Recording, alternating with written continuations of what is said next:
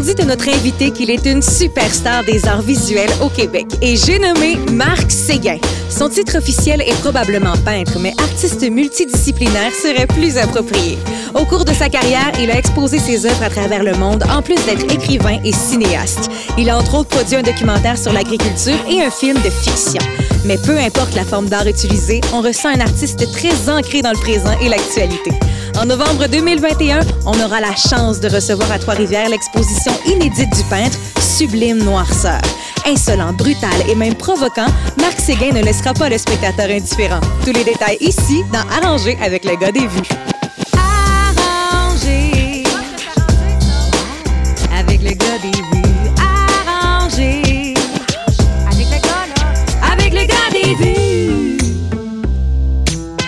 Marc Séguin, bienvenue dans Arranger avec le gars des vues. Allô, merci. Merci d'avoir accepté notre invitation. Tu as fait des heureux dans notre communauté, mais aussi dans l'équipe de Culture Trois-Rivières. Je tiens à te le mentionner. Évidemment, on va parler de l'exposition qui s'en vient l'an prochain en long et en large, mais avant, j'aimerais qu'on découvre l'être humain derrière les œuvres. Premièrement, une chose qui est euh, peu commune par rapport à ton mode de vie. Tu habites sur ta ferme ici au Québec. Tu as des animaux, un potager, une érablière. Qu'est-ce que ça t'apporte en tant qu'humain? Bien, euh, cette espèce de, de tiraillement pour certains qui, pour moi, est une, recherche d'équilibre, c'est-à-dire que de, d'être assujetti à des cycles que je ne contrôle pas dans cette grande et belle époque narcissique-là où on veut avoir euh, ses mains mises sur à peu près tout. Je suis obligé, là, de, dans cette campagne-là, dans cette saisonnalité-là, d'obéir à des cycles qui ne m'appartiennent pas. Puis ça, ça, fait du bien dans un monde de, de fou, c'est de pas rien pouvoir forcer. C'est-à-dire que je dois attendre qu'il ben, fasse chaud, que la nature me dise qu'un érable peut, peut, couler, ou bien que je ne peux, pas, je peux pas précipiter la patate à être prête ni la tomate à mûrir. Fait, que toutes ces choses-là font en sorte que je reconnecte des bouts qui, dans cet autre job-là que j'ai, cet état-là d'être artiste, font que des fois, il y a des vertiges ou que le plancher n'est pas égal. puis là, puis, ben, euh, la terre, elle a fait du bien. Tu as fait un documentaire sur l'agriculture qui s'appelle La ferme et son état. Qu'est-ce que ça t'a appris sur le milieu de l'agriculture? Bien, écoute, d'abord, la genèse de ça, c'est parce qu'il y avait des gens autour de moi qui en faisaient, qui, qui rêvent, qui rêvaient, qui rêvent, qui rêvent encore de faire une agriculture à taille humaine. Puis, puis j'ai sillonné, je me suis promené sur le territoire. Je suis aussi allé voir en Europe ce qui se faisait, puis aux États-Unis, puis ailleurs. Tu sais. Puis dans chaque communauté, ce que ça m'a le plus appris, c'est qu'il y a des gens qui y croient. C'est l'affaire des générations de croire à certains projets identitaires. Puis celui du moment, je pense, où ça a déjà été la souveraineté pour d'autres personnes, ça a déjà été l'économie pour d'autres. Je pense qu'en ce moment, il y a un projet d'identité qui est très, très écologique, très axé sur, euh, sur l'environnement, sur les changements climatiques. Puis il y a une génération qui veut se nourrir mieux, qui veut mieux faire, puis bien faire les choses, qui s'est aussi emparée de, l'agriculture, de, ce monde-là. À peu près tout le monde, là, en moyenne, mange trois fois par jour. Alors, c'est le fun que des gens comprennent d'où ça vient, puis ils veulent contrôler un peu plus ça. Euh, plus soucieux justement de, des intrants et des choses qu'on utilise dans nos champs.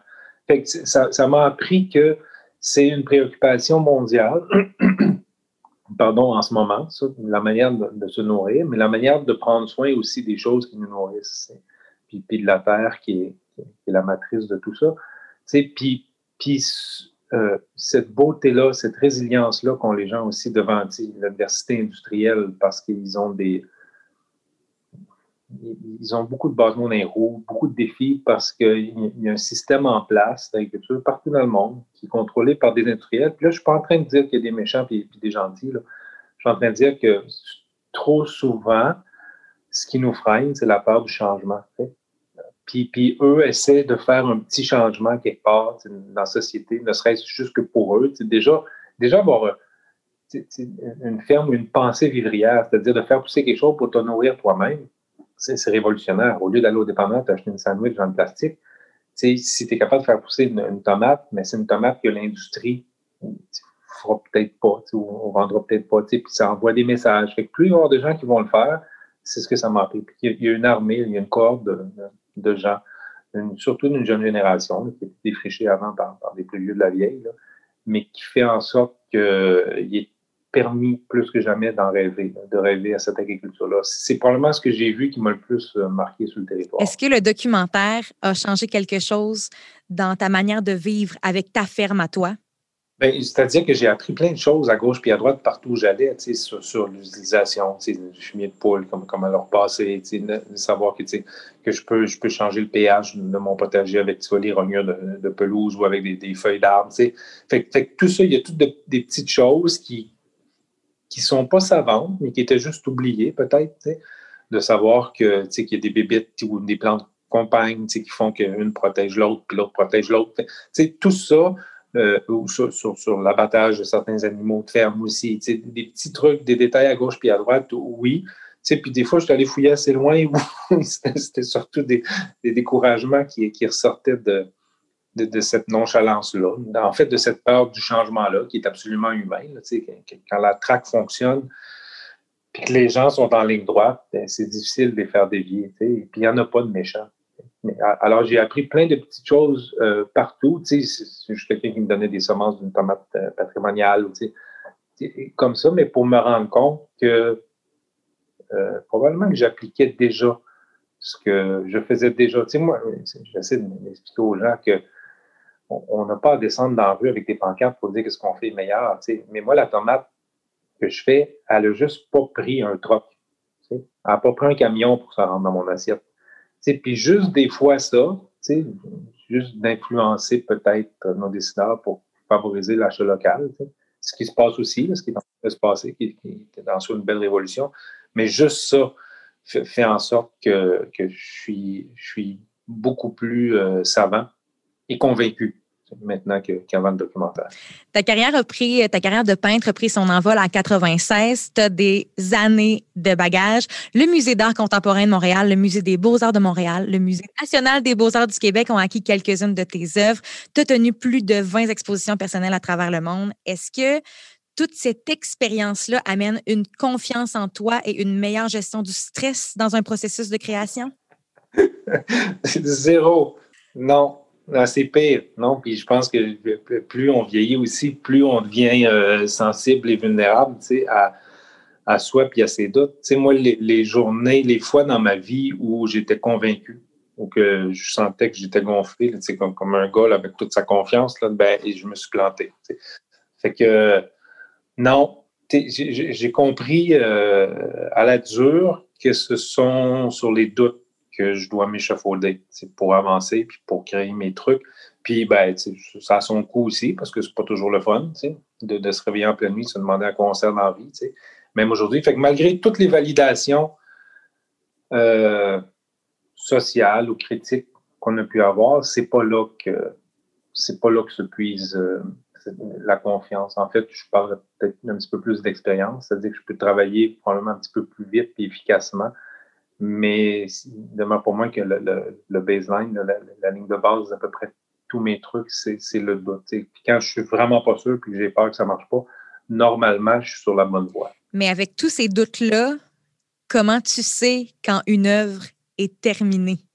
Ben, ça, c'est un tableau de bord, puis des fois, il y a assez de voyants allumés qui me disent OK, il faut t'arrêter ou quand, quand euh, rajouter une ligne ou un petit truc ferait en sorte que tout tout, je ruinerais ce que je suis en train d'accomplir. Fait que je le sais des fois. Puis normalement, souvent, c'est un pas, un pas à l'arrière. Là, je parle des tableaux surtout. C'est un pas de recul où je me dis, ah, tiens, je vais regarder quelque chose. Puis quand instinctivement, ce recul-là se fait, je me dis, ah, tiens, il y a peut-être quelque chose là où justement, il faut que je vois, mais peut-être que c'est terminé. Il faut poser des questions. Il faut que je me pose des questions. C'est savoir où c'est.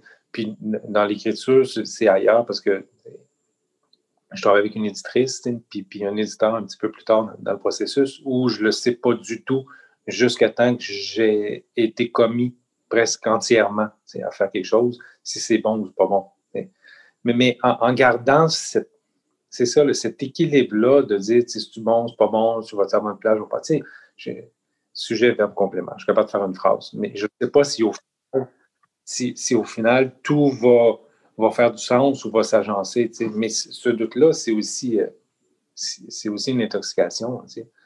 On finit, on finit par en avoir besoin comme, comme créateur. Fait que tout ça reste. Puis, en fait, la seule chose probablement qui a changé en vieillissant, c'est que, ou avec toutes les années d'expérience dont tu as, si euh, gracieusement euh, fait, fait état, c'est que ça ne me dérangerait pas de me planter. C'est-à-dire moins parce qu'il y, a moins d'ego.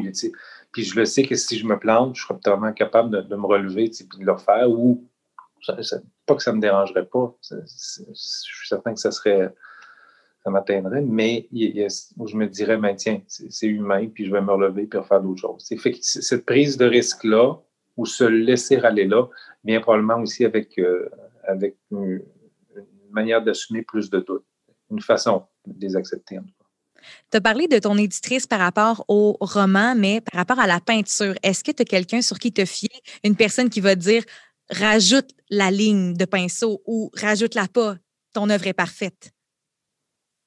Non, parce que, tu vois, dans cette optique-là, ça demeure quelque chose de très, très, très solitaire, euh, de très sauvage comme, comme acte de création.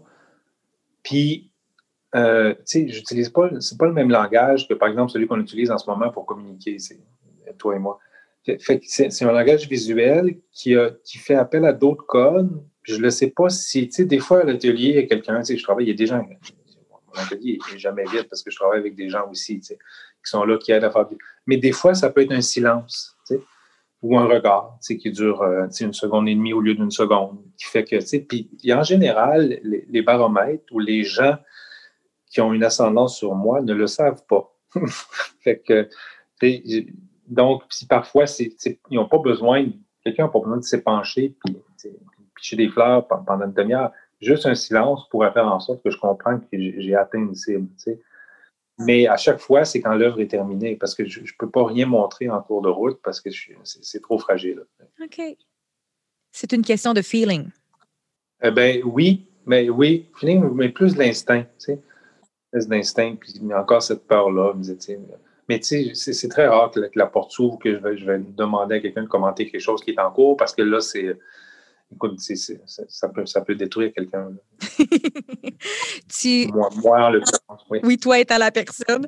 Tu utilises plusieurs techniques pour, euh, pour tes œuvres, entre autres la gravure, la peinture, le dessin. Tu intègres même des peaux de coyote et tu as même déjà travaillé avec des cendres humaines. J'imagine que c'est pas une technique qui s'apprend à l'école. D'où ça te vient, cette idée-là d'utiliser toutes ces techniques-là, entre autres les cendres humaines? Ben, c'était un ami qui, en fait, la genèse de tout ça, c'est un ami qui déménageait puis qui faisait le ménage du garde-robe chez lui, puis qu'il a ouvert, il l'urne, c'était sa mère qui, était décédée, puis il, s'est dit, ah, tiens, ça ressemble au pigment ou aux tonalités que Marc utilise dans ses tableaux, des gris, puis des charbons, puis le, le, fusain. Puis il a dit, ah, tiens, peux-tu faire quelque chose avec ça? Puis là, ben, j'ai réfléchi. Je me suis dit, ah, tiens, OK, je vais essayer de voir s'il y a de quoi à faire. Ça m'a pris moins six mois à réfléchir parce que, je voulais, je voulais pas dégrader cette chose-là, ce concept de mort-là, le concept du corps aussi, qui, est disparu, qui n'est pas là. Fait que j'ai réfléchi longtemps avant, de trouver quelque chose. Mais ça me disait, il faut que je trouve quelque chose. Mais à un moment donné, ça fait tout. Mais effectivement, ça tombait dans, ça tombait dans ma palette parce que c'est un gris. C'est un, gris, euh, c'est pas foncé, pas pâle, tu sais, comme entre les deux, où je pouvais, puis ça ressemblait à une poudre, tu sais. Comme il me semble. quelqu'un qui a un foyer un poêle à bois, c'est un feu de camp, tu sais, le lendemain matin, ce que ça a l'air, tu sais. Un petit peu plus foncé que ça. Fait que je me suis mis à l'utiliser là. Je me dis, tiens, c'est. Mais tu sais, euh, historiquement, tous les pigments, à peu près, il y a longtemps, des peintres étaient faits à partir de, de résidus de matériaux organiques encore, il y a encore des, rouges qui étaient des épures qui étaient faites avec du sang d'animal. Euh, euh, puis le, le, noir qu'on utilise encore aujourd'hui, que ce soit en acrylique ou euh, en, peinture à l'huile, c'est généralement fait avec des animaux, des os d'animaux qui ont été brûlés, puis calcinés, qu'on broie après, qu'on lit. Fait que je ne suis pas très loin d'une tradition, mais là, il y avait le concept, évidemment, moral qui venait avec, avec cette histoire-là.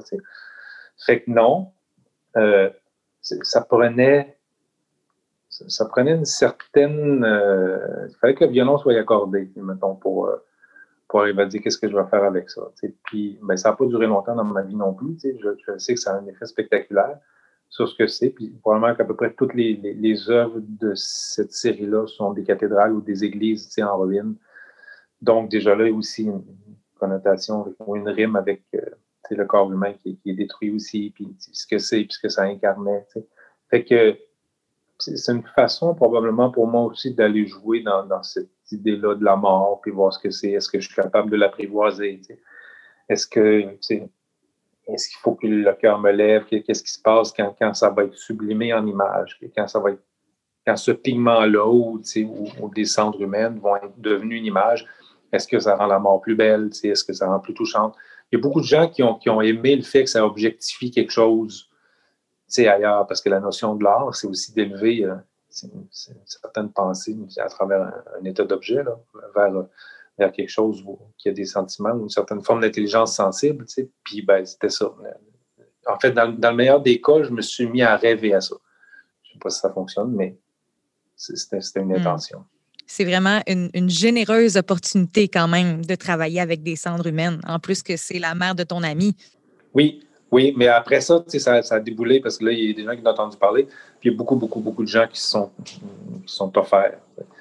Fait qu'à un moment donné, je suis obligé de dire non parce que ben il y en avait trop. Puis je voulais pas que ça, devienne non plus une, une gamique ou un automatisme. Là, me dire ah oui, il fait des trucs avec des démons. Ça a duré comme 16 mois, 16 ou 18 mois en tout, pour une série de tableaux. Mais euh, je pense que j'existe dans beaucoup de testaments.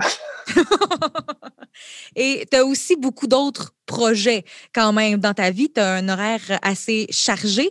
Euh, tu es un artiste multidisciplinaire, peintre, romancier, poète, producteur, metteur en scène, cinéaste. Si tu avais à choisir un seul chapeau pour le reste de ta vie, ce serait lequel? Euh, ce serait difficile à dire. Écoute, ben, il y a quelque chose dans, dans, la, peinture, dans les arts visuels, dans ça, qui justement parce que c'est pas le langage que j'utilise pour communiquer avec le reste du monde, de notre beau et grand monde moderne, il y a quelque chose là-dedans d'assez sauvage puis d'instinctif, qui, qui fait que j'ai l'impression aussi que c'est comme le premier langage humain qu'on apprend. J'ai l'impression que les enfants arrivent à dessiner ou faire des traces sur une, feuille de papier ou sur un mur avant de faire des phrases ou de crier des mots. En fait, c'est possible. Fait que ce langage-là, ce mode d'expression-là est très, très brut dans, dans ma compréhension. Puis il y a ça que j'aime beaucoup. Puis que c'est aussi une. Ben, je, je pourrais en censer plein, plein de disciplines, là, mais, mais il y a quelque chose dans, dans la peinture, dans le dessin de, de très, très sensuel, qui, qui fait appel au sens, qui fait appel à, les faux odeurs, à ce qu'on voit, au bruit que ça fait, la peinture à l'huile qui, qui glisse, qui, fait, qui brille. il y a ça aussi qui, qui entre en ligne de compte, qui fait que ben, pour l'instant, je, suis assez et très satisfait par, euh, par l'idée de penser à ça à long terme. Maintenant, il y a un pouvoir de, des livres aussi, puis l'écriture qui, me plaît beaucoup. En fait, je sais pas, mais si j'avais à choisir, s'il me restait une chose, je pense que ce serait, ce serait probablement ça. C'est une excellente réponse. Vraiment. On va parler maintenant de ton chapeau de romancier. J'aimerais savoir quand tu écris un roman ou un recueil de poésie, est-ce que c'est à temps perdu ou tu es à fond pendant une période de temps déterminée? Euh, non, euh, c'est pas à temps perdu, c'est à temps volé. que j'arrive à grappiller un peu partout. Non, non, parce qu'à un moment donné, ça devient aussi très prenant. C'est comme. Euh, moi, je pense que tu es à la bonne place dans la vie quand le temps disparaît. Tu sais puis que tu t'es investi dans quelque chose euh, naturellement. Puis écrire, c'est ça, mais écrire, tu ne peux pas écrire euh, 80 000 mots d'un coup parce que ça ne fait pas de sens, puis généralement, c'est impossible, tu ne peux pas t'asseoir puis, faire ça. C'est des, trucs que je vois à gauche puis à droite, oui, mais puis à un moment donné, je me, je me fais prendre à mon jeu, parce que je, crée du temps pour ça. Je, crée des bulles, je me dis non, non, non, là, je vois où ça existe. Fait, puis mon téléphone ou un, stylo ou un crayon me fait aussi prendre des notes partout. Mais tu deviens comme infusé puis euh, investi de, du sujet ou du projet qui, est toujours là. J'aime ça avoir euh, comme quelque chose qui mijote tout le temps, qui, qui, est tout le temps là. Il y a quelque chose d'assurance. Fait qu'un projet, je pense que, écoute, en, depuis 2006, 7 ou 8, dans ce bout-là, depuis le premier roman, je pense qu'il n'y a jamais eu un moment dans ma vie où j'étais pas en train d'écrire quelque chose. Fait que ça, a toujours été là. Des fois, ça me prend trois ans, des fois, ça prend deux ans, des fois, ça prend six mois. Mais euh, c'est toujours là. Puis des fois, ben, il y a des endroits où, euh, quand j'ai une date euh, ou une date de tombée, ben, étant immensément paresseux, ça me, ça me propulse au travail. Est-ce que tu écris pour le plaisir, puis ça va éventuellement devenir un projet, ou tu as une demande avec un contrat et une date de tombée, justement? Non, pas du tout. Euh, ça vient, je dis, par exemple, on dit, ah, tiens, j'ai un texte. J'ai commencé à travailler sur un texte. Puis là, je pense que je suis rendu à 10 000 mots. Puis je pense qu'il y a quelque chose là. Fait que là, je l'envoie. Puis là, elle lit. Puis là, elle me dit, ah oui, il y a quelque chose là. OK. Mais il n'y a pas de. on t'attend. Quand ça va donner, quand ce sera ça. entre-temps aussi, il y en a un comme le dernier, mais tout ça est organique. C'est un, un, écosystème parce que, à un moment donné, j'écrivais dans un journal aussi. Puis ça, ça me ben, ça, me prenait, ça, comblait ce manque-là d'écriture. Alors, l'autre prenait un petit peu la voie de service, il avait pas sorti un peu, puis il m'a dit, ben ça, ça me manque, je reviens à ça. Fait que tout ça est comme, il n'y a pas de ligne vraiment définie, puis un nourrit l'autre, puis à, gauche, puis à droite, Ça fait que j'ai pas de deadline. Mais à un moment donné, quand on dit, OK, c'est maintenant, on va, mettons, euh, mettons, on se dit, euh, comme maintenant, on dirait, ben, il, faut, y a quelque chose. Non, maintenant, ce serait trop tard. Ce serait dit l'été dernier. On se dit en juin qu'il y a quelque chose qui va sortir à la, rentrée de l'autre année d'après. Parce que c'est long, tu sais. Fait que là, à un moment donné, ben, là, il faut, se faire un calendrier et dire, bon, ben, ça nous, ça nous prend le texte final ou presque final en janvier. Puis après ça, ben, ça s'en va en révision, on correction. Fait que tout, tout, ça finit par débouler. Puis pour qu'un livre sorte, mettons, au mois d'octobre, ben, il faut qu'il soit bon à composer. C'est en juin, mois, juillet. l'impression. Puis, c'est vraiment long. tu as un studio à New York. En plus d'habiter sur ta ferme au Québec, tu dis que c'est nécessaire de sortir, d'avoir un endroit extérieur ou créer. Dans ton cas, c'est la grosse pomme. Qu'est-ce que cette ville-là t'amène particulièrement? Pourquoi avoir choisi New York, Brooklyn plus précisément? Ben, c'est un. C'est probablement la capitale du monde contemporain qu'on connaît. C'est pas très loin de chez nous aussi, malgré tout ce qu'on peut dire, c'est pas très loin. Euh, c'est un carrefour international de, de gens. Il y a beaucoup, beaucoup de, personnes performantes puis extraordinairement douées qui vont à New York travailler. Fait que là, tu te rends compte sur place si tu es capable de rester puis de jouer dans le trafic ou non. Fait que déjà là, il y, a cette espèce de, de pression-là qui fait que tu as besoin d'être bon pour rester, euh, pour rester là. Alors ça, ça nourrit quelque chose, puis en même temps, toi, tu, renourris cette chose-là aussi. sais. Fait qu'il y a une énergie qui fait en sorte que... Tu, ben, en fait, c'est pas... Sais quoi, j'ai plein de gens qui venaient visiter puis qui disaient Ah, t'es chanceux, tu vas à New York. mais les gens, ils viennent trois, quatre jours, cinq jours, puis ils capotent, ils disent Waouh, quelle belle ville, puis tout. Mais il n'y a personne qui a compris que quand tu viens quatre jours à New York, c'est le fun. Tu t'en retournes. Tu. Mais rester là à temps plein, là, c'est l'enfer parce que la ville n'arrête jamais, jamais. C'est une pression constante. Si, si tu roules à 100 000 à l'heure, si tu roules à 98 000 à l'heure, tu te fais dépasser, tu n'as jamais le droit d'arrêter de prendre ton temps puis de te regarder dans le miroir puis de dire, hey, c'est pas ça, c'est pas ça New York. La vraie ville de New York, c'est cette énergie-là qui fait en sorte que tu, tu, pousses, tu es obligé de, de, pédaler plus fort. Puis, puis dans, dans ma compréhension d'une vie d'un créateur ou artistique, c'est essentiel, ça. Sinon, quand, quand un artiste pense qu'il est arrivé quelque part, ben, en fait, c'est le début de la fin. Fait que New York permet de se remettre en question, de, remettre, se remettre en doute, puis euh, tu, tu, croises les meilleurs du monde qui passent tous par là. sais. Fait que tu, déjà là, tu es un petit peu plus capable de moins te raconter de bullshit puis de prendre vraiment ta mesure comme il faut. Avec la pandémie, comment le confinement et l'obligation du repli sur soi ont influencé ta création? Bien, euh, en surmultipliant les occasions de le faire parce que, puis, probablement que les, les gens qui ne baignent pas dans ce milieu-là ignorent, ou, ne savent pas, c'est qu'il y a beaucoup, beaucoup de travail de représentation à faire. beaucoup de travail euh, d'entrevue, d'entretien, de rencontre, un peu comme on fait là aussi. ça, fait en sorte que ça, ça, ça, enlève ce truc-là, ça, ça, enlève cette, cette liberté totale-là dont on rêve et qu'on veut avoir partout. Puis, euh, euh, la pandémie, j'ai beaucoup, beaucoup de sympathie et d'empathie pour les gens qui, en souffrent tout, mais pour, une vie d'artiste, moi, je pense que ça a tout recentré et ça a fait du bien. Ça fait du bien d'arriver et de dire non, j'avais-tu besoin de ça, j'avais besoin de ça. Je ne suis pas obligé d'aller physiquement faire toutes les patentes qui étaient dans l'horaire, puis prendre ce temps-là, puis aller, puis rêver plus, regarder le plafond, lire.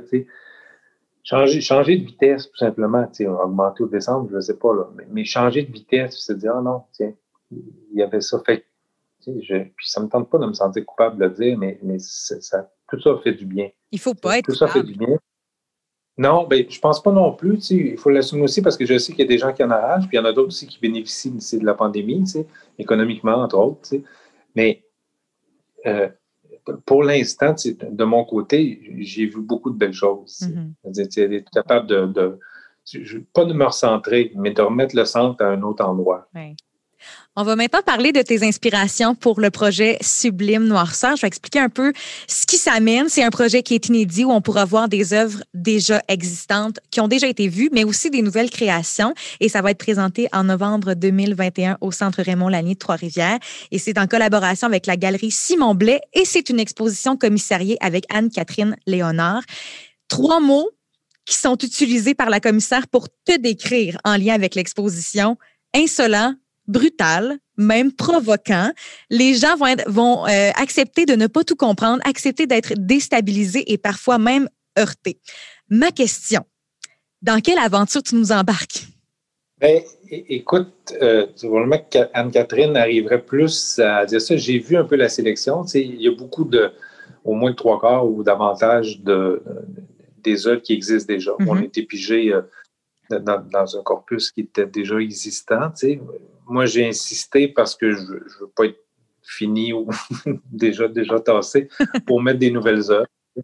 Il y avait deux trucs sur lesquels je travaillais, entre autres, que je voulais mettre là, mais là, comme l'expo a été reportée, euh, je ne sais pas ce que ça va être. Je ne sais pas, parce que dans un an d'ici, euh, euh, peut-être je vais être ailleurs, tu sais, puis que je vais vouloir montrer quelque chose de vraiment neuf, tu sais. Fait que je sais pas si je vais aller là, mais évidemment, dans la sélection de ce, qui a été fait par Anne-Catherine, puis qui, m'a montré que j'ai participé aussi, je, veux qu'il y ait cette.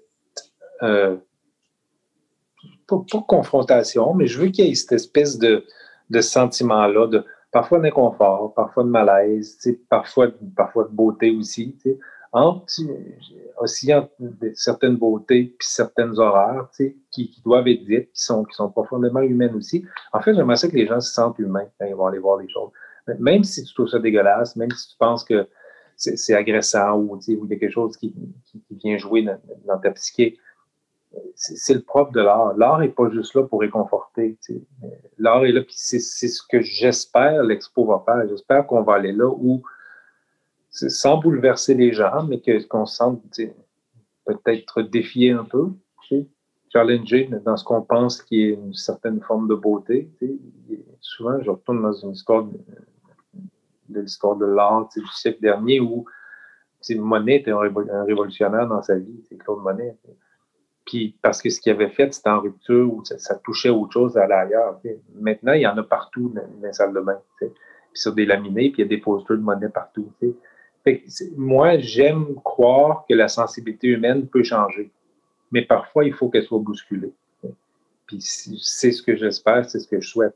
Puis tout ceci étant dit, je vais très bien. J'ai une vie très saine, je bien que je suis équilibré, mais il faut que j'aille jouer dans ces, dans ces sous-sols-là dans nos peurs, dans nos phobies, dans ces trucs-là, dans des choses qui sont justement défiantes pour, pour le petit confort et la traque euh, sur laquelle on est habitué d'être.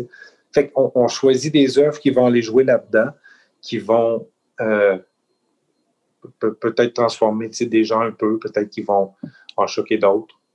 peut-être aussi, mais je préfère encore ça à l'indifférence. Je suis contente que tu me dises que tout se passe bien pour toi parce qu'à première vue, quand on voit ces mots-là, on peut, on peut, douter, on peut se poser des questions. Mais là, on est tous rassurés et j'aimerais savoir comment se passe la collaboration avec Anne-Catherine, justement, avec un commissaire. Est-ce que vous choisissez ensemble les œuvres ou c'est elle qui t'arrive avec un plan?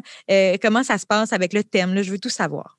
Ben, c'est beaucoup euh, Anne-Catherine qui, arrive et qui propose euh, les trucs parce que j'ai, tu, veux vraiment tout savoir, mais, mais j'ai beaucoup de difficultés à aller revisiter les choses que j'ai faites. Me dire, tiens, ah non, ça, ça serait beau. parce que j'ai pas ce réflexe, j'ai pas ce réflexe rétrospectif-là encore ou d'analyse parce que j'ai l'impression que j'ai encore beaucoup de choses à dire puis que, que le meilleur est, pour demain. Tu sais.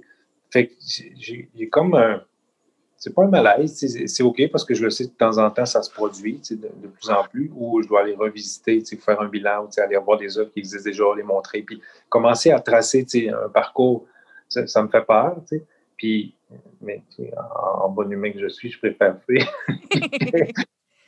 d'aller là-dedans. Mais non, c'est surtout ça. Puis Anne-Catherine, je travaille depuis, elle travaille chez, Simon Bay depuis, depuis toujours, depuis les cavernes. Puis ben, elle connaît beaucoup, beaucoup le travail.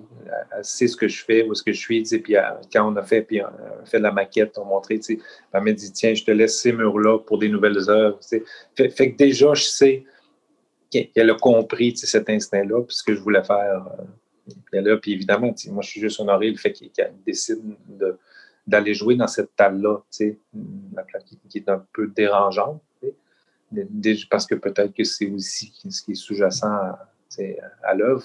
Donc, c'est fait avec beaucoup de respect. Puis, euh, ben voilà, puis, heureusement qu'il y a des gens comme elle qui, font ces relais-là. Est-ce que c'est elle qui t'est arrivée? OK, voici, selon les œuvres que tu as déjà fait, j'aimerais qu'on aille vers la sublime noirceur et c'est elle qui choisit des œuvres ou le thème euh, est de toi? Ben, en fait, je pense que le thème est arrivé après une certaine sélection d'œuvres. OK. Parce qu'on s'est dit, oui, mais tu sais, attends, moi, je ne veux pas aller montrer des choses juste douces puis gentilles parce que c'est pas le fond de mon ADN, c'est-à-dire dans les œuvres. Je, rappelle ici à tout le monde que je suis un être lumineux et gentil. Mais qu'à la, à la suite de, ce qu'on avait, ce, ce qu'on s'était entendu, c'est comme sélection d'œuvres, que le thème allait probablement apparaître euh, comme ça. Puis sublime noirceur, je dis, il y a la noirceur, oui, on parle des ténèbres, mais c'est sublime, ça, mm-hmm. ça, rajoute quelque chose. C'est comme si on, s'obligeait à aller voir autre chose ou à trouver une beauté, même dans les choses un peu dérangeantes. Fait, que ça, ça, pour moi, c'est un super beau mariage. L'exposition était due pour 2020, au mois de novembre, au moment où on enregistre présentement. Là, c'est reporté d'un an à cause de la pandémie. Est-ce que la COVID t'amène une inspiration supplémentaire? Est-ce que l'exposition va être teintée un petit peu de ce qu'on vit présentement? Mais, mais ça, c'est comme quand. En fait, je ne peux pas te répondre, mais je vais te répondre d'autre chose. je ne sais pas. C'est comme si quelqu'un me disait, tu illustre euh, mon roman ou un truc. Je préférais l'évoquer plutôt que l'illustrer parce que c'est pas ma job en vie. Fait que ce qui va ressortir ou les nouvelles œuvres qui seront là, euh, vont peut-être faire écho à ça, mais je ne pourrais pas le dire encore parce que je ne peux pas illustrer. Je ne vais pas faire un tableau avec le, avec le virus, euh, avec une modélisation du virus, mais il y a peut-être des choses qui vont sortir de ça, de ce repli-là, dont tu parlais tantôt, du fait que peut-être la lecture de certaines œuvres va changer aussi parce que maintenant on est teinté par la situation, par ce qui s'est passé.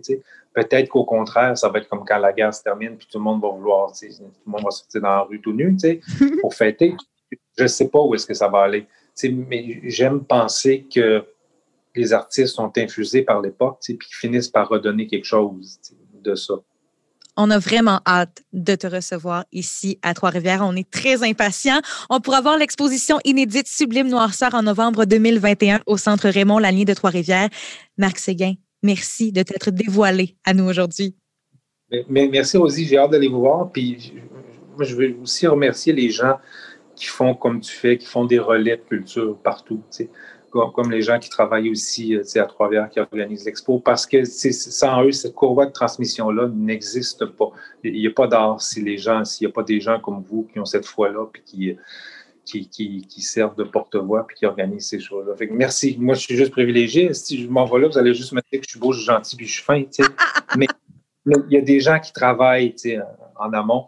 Puis, ben, merci à vous. Merci de m'inviter, vraiment. Merci, on le prend. Et euh, comme on a dit, on est impatient de te rencontrer en vrai dans un an, en chair et en os. Merci, Marc Seguin. À tout de suite. C'était Rosie La France Marcotte dans Arranger avec le gars des vues.